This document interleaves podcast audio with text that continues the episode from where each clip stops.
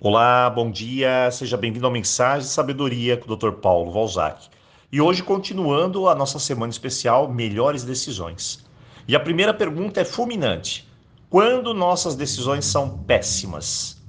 Primeiro, quando queremos levar vantagem em tudo, e pode acreditar, porque pensar em só em si, em mais ninguém, não é algo sábio. Muito pelo contrário, é egoísmo. A vida tem que ser pensada assim: ganha, ganha. Ganha eu, ganho o outro.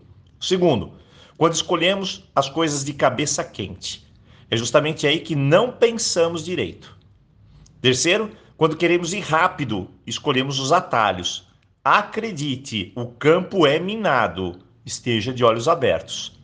Quarto, quando estamos mais voltados para a ilusão do que para a razão, ou seja, amamos o mundo da purpurina. Quinto, quando queremos o fácil e abandonamos o certo. Lembre-se, certo é certo, fácil é um atalho para o buraco. Sexto, quando acreditamos que não é preciso suor para dar certo, basta ver ao seu redor e você vai me entender. Sétimo, quando deixamos de ver os prós e contras ou fechamos os olhos para os sinais visíveis que mostram que algo pode não funcionar. Muito bem, tudo parece um bicho de sete cabeças, certo? Não, nada disso. É mais simples do que imaginamos. Eu mesmo criei um sistema bem simples que pode te ajudar. Eu tenho que decidir algo, eu paro, respiro e lá vou lá direto para o papel. E lá escrevo todos os prós, tudo que é positivo vindo dessa decisão. Escrevo até perder o limite. Depois eu trago aqui, ó, o senso crítico, a razão e escrevo todos os contras. Escrevo sem parar. Tento ver tudo por vários ângulos. Muito bem. Agora você põe na balança. E aí, tem mais prós ou tem mais contras? Você vai ter de analisar.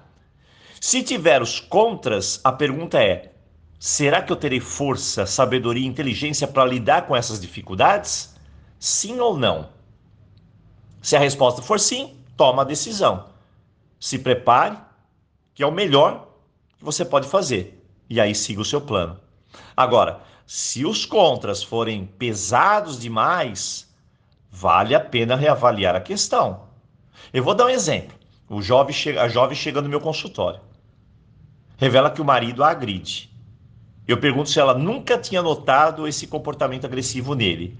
E ela me responde que algumas vezes viu ele sendo agressivo com a própria mãe. Aí já acendeu o semáforo vermelho. E ela se casou com ele. E ele apenas mudou a agressão da mãe para a esposa. Mas o que fez ela passar o sinal vermelho? Então ela me confidenciou. Eu pensei que eu poderia mudar isso nele. Ela acabou de entrar no mundo da ilusão, pois as regras são claras. Caiu na ilusão é sofrimento é decepção, é frustração. E eu me engano, não é o outro que me engana. Isso é o que ninguém quer ouvir e aceitar. As maiores armadilhas são na área dos relacionamentos, financeiro, família, onde caímos eventualmente armadilhas das quais não temos consciência. Júlia chegou e me disse: Dr. Paulo, emprestei dinheiro duas vezes para o meu sobrinho, que não me pagou.